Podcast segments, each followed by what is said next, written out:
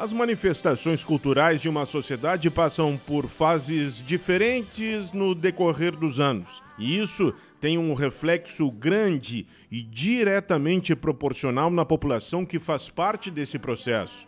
O esporte, em especial o futebol, se enquadra perfeitamente nesse contexto.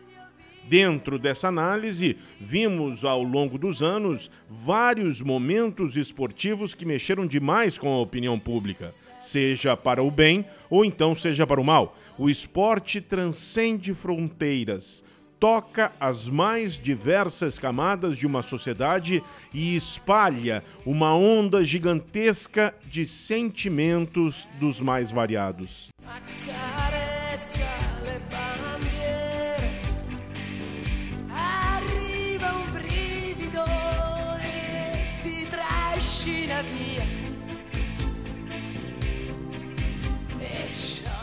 Hoje falaremos da queda, do marcante e histórico fracasso da seleção italiana que ficou de fora da Copa do Mundo da Rússia em 2018.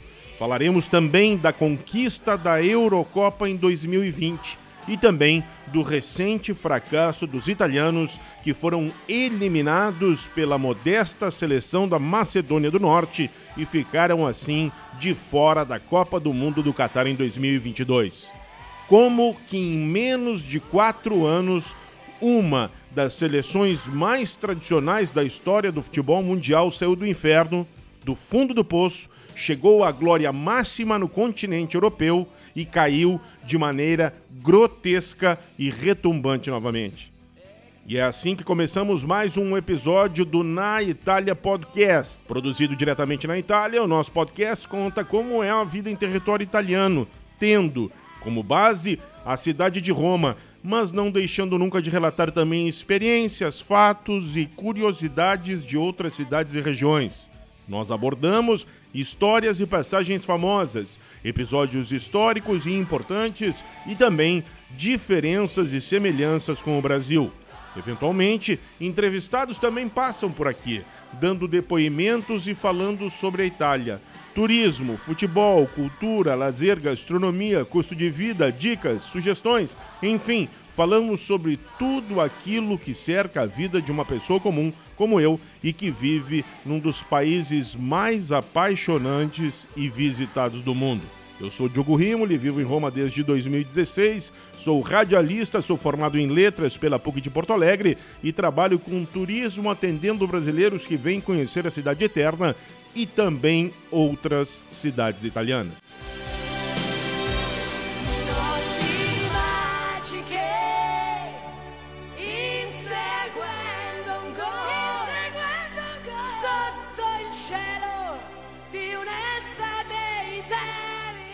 Na trilha sonora de hoje, destacamos uma música que foi criada num contexto extremamente específico há mais de 30 anos e que em 2021 voltou com muita força e importância.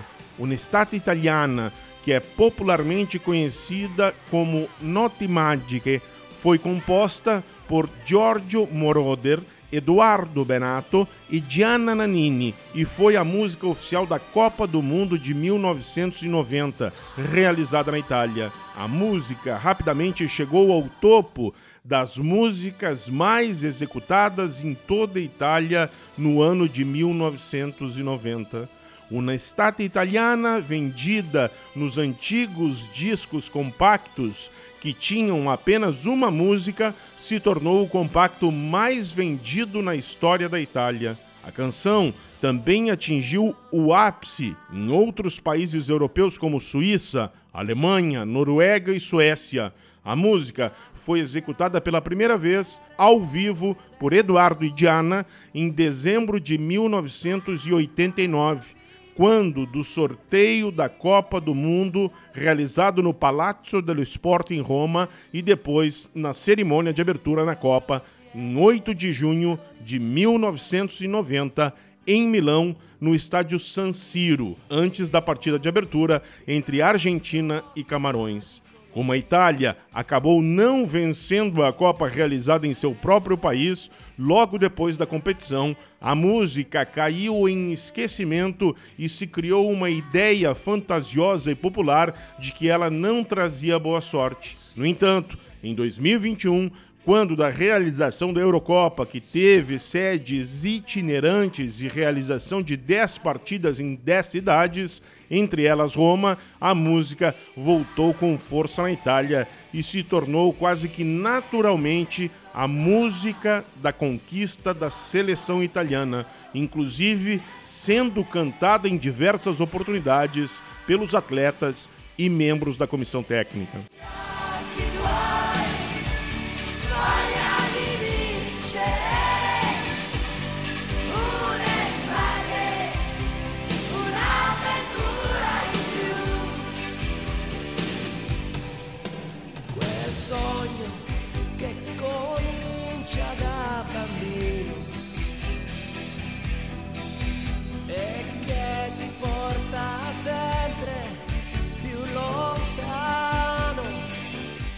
Para se atingir o ápice, na grande maioria dos casos, antes se toca o fundo do poço.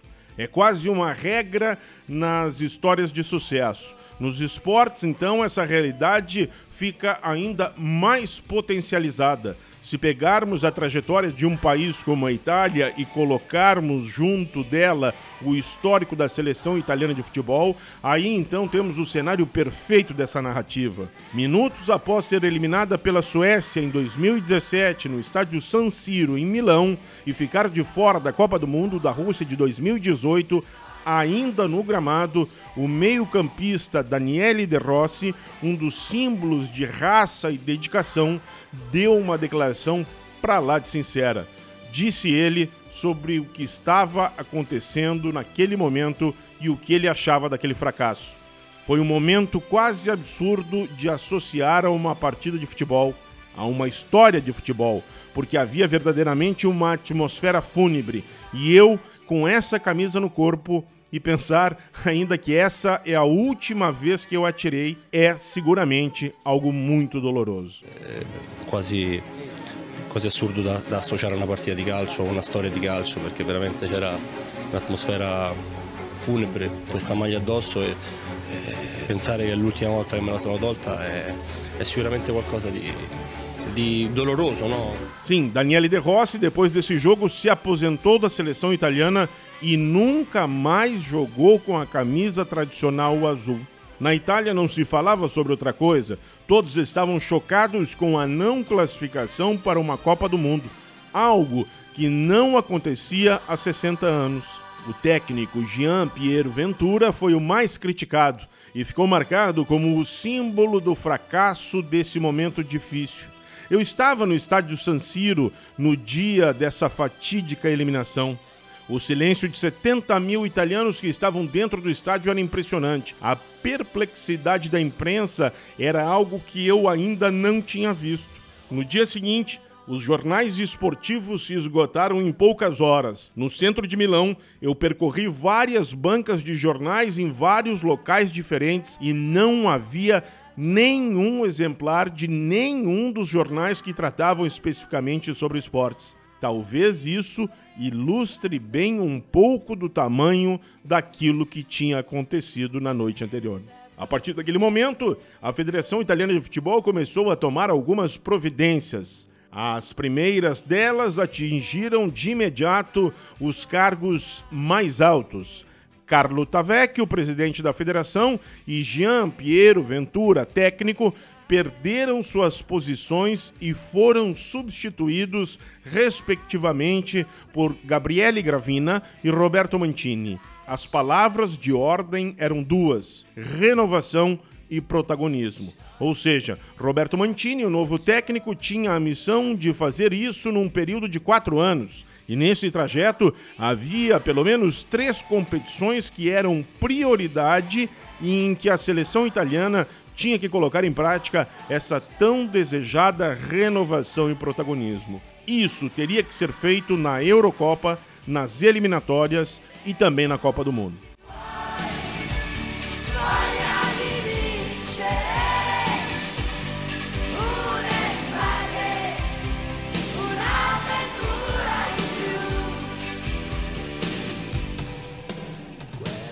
Roberto Mantini, um ex-jogador de altíssimo gabarito e de qualidade e um técnico de currículo com muitas conquistas importantes em clubes, de fato, começou a fazer um trabalho que contava com alguns novos nomes e também com jogadores mais jovens. Mas ele também manteve alguns nomes experientes na sua estrutura de trabalho.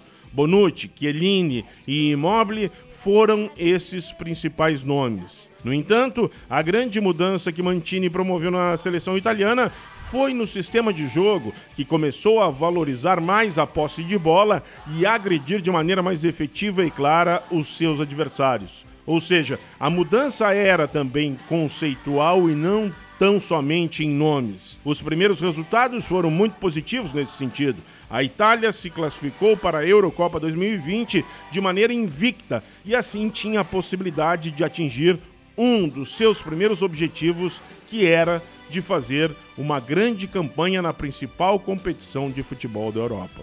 Porém, poucos meses antes de começar a Eurocopa, um problema inimaginável atingiu o mundo de maneira jamais vista por nossa geração: a Covid. Depois da China, que nunca externou de maneira clara e objetiva tudo o que acontecia em seus domínios, a Itália foi o primeiro país a ser duramente atingido por um novo vírus, do qual durante meses se sabia bem pouco. Durante três meses, um terço das mortes que ocorriam no mundo em função da Covid estavam acontecendo em território italiano. O país literalmente parou.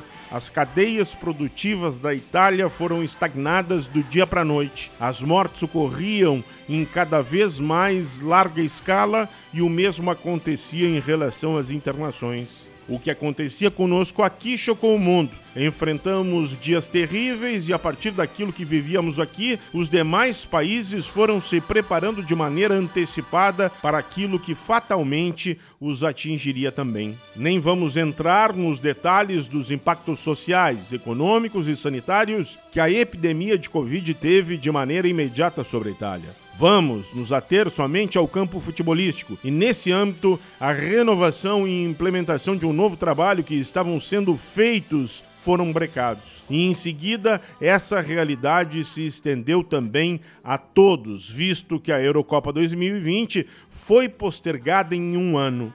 Para a Itália, particularmente, foi uma ducha de água fria. Era quase um ter que recomeçar de novo assim que os treinamentos e competições pudessem ser retomados. Enquanto isso, antes de todos, a população italiana ficou por um longo tempo confinada, num rígido lockdown, acompanhando a vida pelas sacadas e também pelas janelas. A União Europeia de Futebol, a UEFA, se reorganizou e ajustou tudo para que a Eurocopa fosse realizada no verão europeu de 2021. Nos mesmos moldes, com sedes itinerantes em diversos países e cidades da Europa. E o jogo de estreia era justamente no Estádio Olímpico de Roma, entre Itália e Turquia, conforme já tinha sido estabelecido antes do início da pandemia.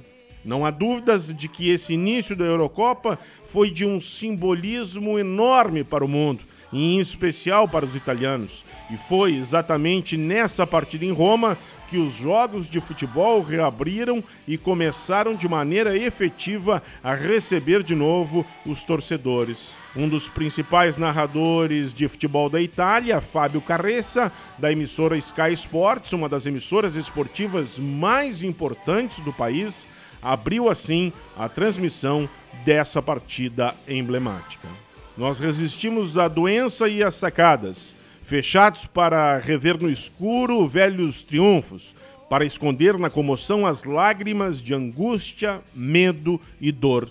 Nos sentimos mais fortes juntos porque nos reencontramos mais unidos e compactos, como só a Itália sabe fazer nos momentos de dificuldade. Nos abraçamos a bandeira tricolor porque entre nós não podíamos, sozinhos nos tetos a tocar o hino. Nos estádios escutávamos o silêncio da tragédia, vento no deserto de uma esperança que parecia sempre mais longe. Mas todos juntos estamos saindo, com apreensão pelo futuro e com incerteza, claro, mas com certeza, coragem e decisão.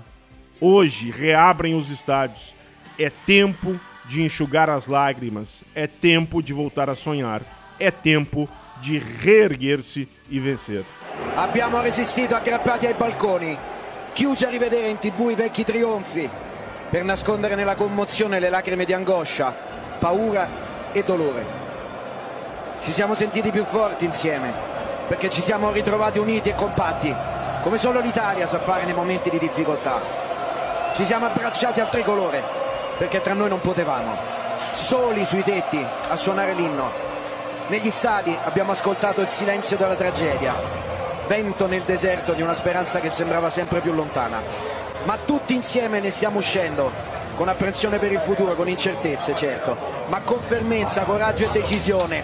Oggi riaprono gli stadi, è tempo di asciugarsi le lacrime, è tempo di tornare a sognare, è tempo di rialzarsi e vincere. A Eurocopa foi uma redenção para a Itália, para o povo italiano.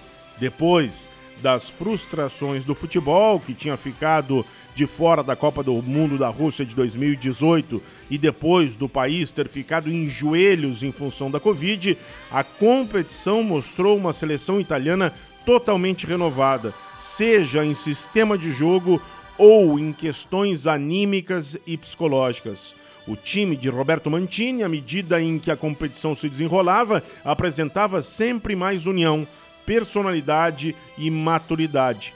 Tudo isso culminava com um bom futebol. Quando se imaginava que a Itália perderia muito do trabalho que tinha começado lá atrás com a parada da pandemia, o que se viu foi justamente o contrário. O grupo de Mantini, que ficou sempre concentrado no excepcional centro de treinamentos da cidade de Coverciano, na Toscana, conseguiu ali reunir tudo aquilo que era necessário para fazer o que tinha projetado: uma grande campanha.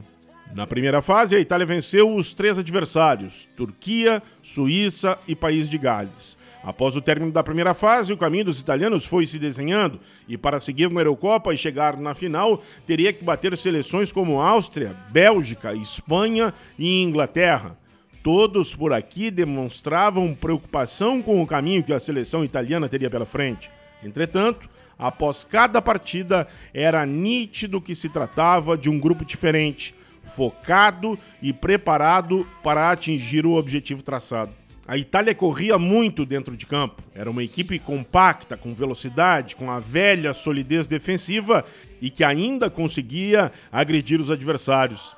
Dava gosto de ver a maior prova do sucesso do time de Mantini foi o elevado número de destaques individuais que foram surgindo ao longo do torneio. Donnarumma, Chiellini, Spinazzola, Locatelli, Jorginho, Insigne e Chiesa ficaram entre os principais. E foi assim que a Itália passou por todo mundo e se credenciou para jogar a final diante da Inglaterra, em Londres, no santuário que é o estádio de Wembley.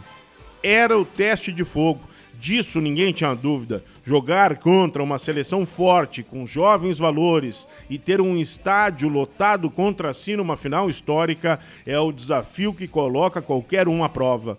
E a seleção italiana se saiu muito bem, mesmo que muitos não acreditassem que isso fosse possível. Ao vencer a Inglaterra nos pênaltis, a Itália não conquistou apenas um grande título esportivo, foi algo muito maior. Foi um feito de verdadeiro renascimento, tanto na esfera futebolística quanto no aspecto social, emocional e de orgulho pessoal de uma nação que há bem pouco tempo tinha tombado em vários aspectos. No domingo da conquista, dia 11 de julho de 2021, o que se viu pelas ruas do país foi um grito único, um grito de retomada, uma transposição de barreiras. Aqui em Roma, as festas estavam em todos os cantos, pelas ruas, e o mesmo acontecia em toda a Itália. Foi uma fusão entre o esporte mais popular do país com a sua própria sociedade, com a sua própria história.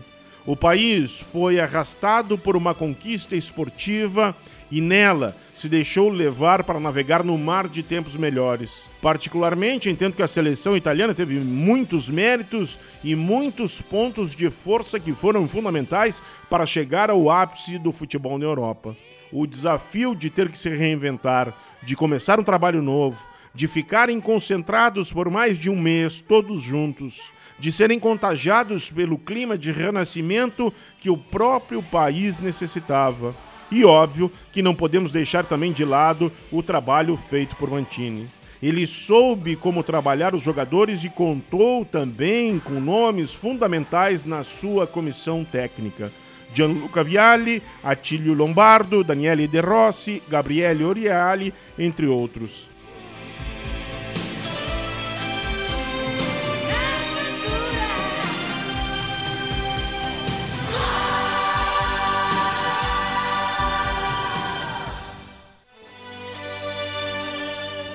A emissora de TV italiana Rai, logo após a conquista da Eurocopa, veiculou a série chamada O Caminho para o Wembley, que conta de maneira inédita e especial os bastidores da conquista italiana. Particularmente considero essa série uma obra-prima, um trabalho de altíssima qualidade e que mostra ao grande público os principais detalhes e particularidades do ambiente interno, da intimidade da seleção italiana durante o período de concentração no centro de treinamento de Coverciano. A série nos mostra de uma maneira muito diferente o que jamais nenhuma emissora de TV tinha feito, visto que nunca esse tipo de trabalho tinha sido realizado com a seleção italiana. Mas ainda havia um passo importante a ser dado pelo grupo de Roberto Mantini. As eliminatórias da Copa do Catar para 2022 tiveram um prosseguimento e o adversário na fase de grupos a ser batido era a Suíça. Logo após a Eurocopa, a Itália enfrentou duas vezes a Suíça, uma em Basel e a outra em Roma. Nesses dois confrontos, o drama se desenhava de maneira mais explícita. Foram dois empates, o primeiro em 1 a 1 e o segundo em 0 a 0 e para contribuir ainda mais com o Calvário italiano, nos dois jogos, quando as partidas estavam empatadas, o time de Mantini teve pênaltis a favor e, consequentemente, a mais viva e clara chance do futebol nos pés do talentoso meio-campista ítalo-brasileiro Jorginho, sendo que uma dessas situações ocorreu no último minuto do jogo, quando a Itália jogava no Estádio Olímpico de Roma, totalmente lotado. Jorginho, exímio batedor de pênaltis, desperdiçou essas duas oportunidades de ouro e a Suíça foi para a última e decisiva rodada do grupo com vantagem no saldo de gols. Ou seja, bastava aos suíços fazer o mesmo resultado que a seleção italiana fizesse para se classificar à Copa do Mundo. E foi assim que, em 15 de novembro de 2021, a Suíça, em casa, venceu com facilidade a Bulgária por 4 a 0 e a Itália, com extrema dificuldade, empatou em 0 a 0 com a Irlanda do Norte em Belfast. Futuro decidido. O grupo de Mantini teria de enfrentar então a repescagem e teria que passar pela Macedônia do Norte, em Palermo, contando com todo o apoio da torcida siciliana e avançando teria que enfrentar Portugal no Estádio do Dragão, na cidade do Porto. Mas as coisas não andaram exatamente como todos na Itália esperavam. Diante de uma Macedônia do Norte muito fechada, como já era previsto, e com uma grande competência defensiva, a seleção italiana apresentou os mesmos problemas de previsibilidade e também de dificuldade de marcar gols que tinha ficado evidente após a Eurocopa. Além disso, nitidamente foi possível perceber um decréscimo físico muito grande no time de Mantini. Foram fatores que contribuíram para acentuar ainda mais a dificuldade criativa da seleção italiana. Quando faltavam três minutos para a partida acabar, num ataque despretensioso, a Macedônia do Norte conseguiu fazer 1 a 0 num chute de longa distância.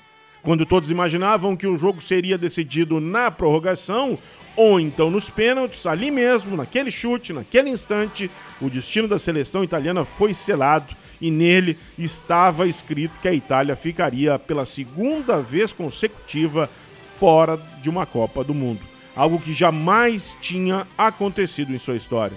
A sensação de fracasso, de impotência e de falência dos jogadores e membros de comissão técnica ficaram estampadas no semblante de todos Alguns caíram pelo gramado, outros choraram copiosamente. A torcida, incrédula, era um misto de decepção e raiva. O técnico Mantini parecia não acreditar no que tinha acontecido e teve muita dificuldade de apresentar explicações na entrevista exclusiva à emissora RAI, realizada minutos depois do apito final. Outro que parecia mais arrasado do que os demais foi Jorginho.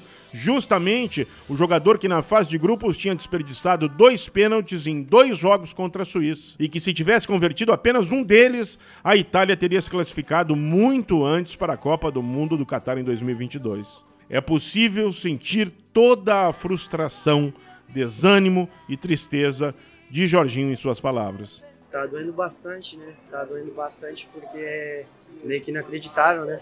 Duas seguidas e aí no meio disso tem um europeu que você conquista e, e aí você vem nessa caminhada, você quer trazer alegria para sua família, para o seu povo, para o seu país, e aí depois esse imprevisto acontece e acaba sendo uma decepção muito grande, uma tristeza, dói, dói de verdade. Difícil encontrar explicação agora, né? Acredito que tivemos chance de ganhar os jogos antes e fechar essa qualificação, essa classificação, essa eliminatória antes e infelizmente não conseguimos encontrar o gol. Essa foi a realidade, né? A gente criou bastante, como sempre criou, e infelizmente não conseguimos concluir. E aí depois tomamos um gol, uns gols meio que, meio que evitáveis, né? E aí o futebol é simples.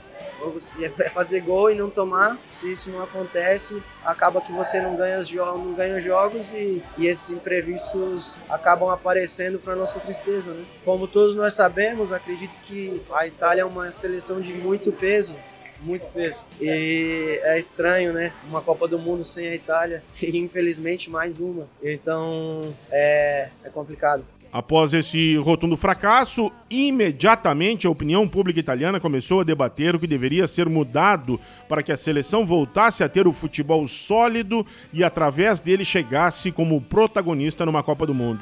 O técnico deveria ser trocado? O número de jogadores estrangeiros na Série A do Campeonato Italiano impede o crescimento de jovens talentos na Itália? Muitos jogadores naturalizados na seleção? As categorias de base contam com muitos estrangeiros?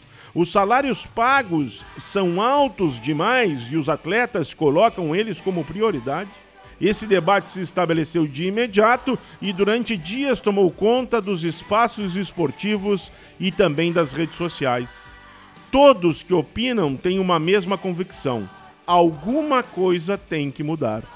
Talvez tenha a Itália que ter a noção exata de que é necessário trabalhar sempre com a corda esticada, no limite pois o futebol exige muito. É preciso estar sempre 100% concentrado, bem fisicamente e entender a necessidade constante de se reinventar dentro de campo. Isso é fundamental. Talvez seja preciso entender também que dentro de campo a mescla técnica e de característica entre os jogadores é fundamental. Um time de futebol é como se fosse uma orquestra. Os talentos devem existir, mas eles devem ser diferentes entre si. As qualidades devem ter atributos que se complementam e não podem se sobrepor. Acho que aconteceu um pouco disso com a seleção italiana, principalmente se analisarmos o meio-campo, que sistematicamente contou com jogadores como Verratti, Jorginho, Barella, todos com muito talento e qualidade técnica mas todos muito parecidos em seus atributos, inclusive naqueles físicos. Aqui se fala que o time de Roberto Mantini chegou no momento mais importante dessa trajetória recente, que era o momento de se classificar para a Copa do Mundo do Catar, e sofreu com aquilo que os italianos chamam de síndrome da pancia piena, ou seja, síndrome da barriga cheia, pois a Itália teria chegado ao seu ápice na Eurocopa em julho de 2021 e que isso teria sido fundamental para o fracasso de ficar fora de novo de uma Copa do Mundo. Por fim, as estimativas dos prejuízos econômicos e sociais que advêm da ausência da Itália em duas Copas do Mundo em sequência são incalculáveis, dizem os especialistas por aqui. O fato é que pelo menos duas gerações de crianças italianas ficarão sem entender e ver a seleção italiana disputar uma Copa. E isso tem um impacto social muito grande na Itália. E sob o aspecto econômico, as consequências são ainda mais significativas. Visto que o mercado do futebol por aqui é um dos que mais gera altos valores em todas as suas ramificações. Independente disso tudo, o italiano seguirá amando e entendendo que a seleção italiana é uma representação de si mesmo, dos seus valores, da sua história e que através dela ele pode mostrar ao mundo todos os seus principais atributos e paixão. Chegamos ao fim desse episódio do Na Itália Podcast. Espero que você tenha gostado, pois a nossa intenção é levar ao conhecimento do público brasileiro as mais diversas faces da vida de quem vive num país como a Itália. É crucial para nós que você nos siga no Spotify, já que isso impulsiona demais o nosso trabalho. Compartilhe nas suas redes sociais, envie o link para amigos, conhecidos, pois é fundamental, eu diria, para que a gente consiga manter sempre ativo esse canal, esse nosso trabalho. Siga a gente também no Instagram, arroba na Itália Podcast, pois após a publicação de cada episódio no Spotify, nós fazemos uma postagem extra no Instagram com fotos e destaques de todas as histórias contadas em nosso podcast. É um material bem rico e informativo que ilustra ainda mais cada episódio. Clique no link na bio do Instagram, entre em contato conosco e dê sua sugestão. Abraços e até o próximo episódio. Tchau, tchau.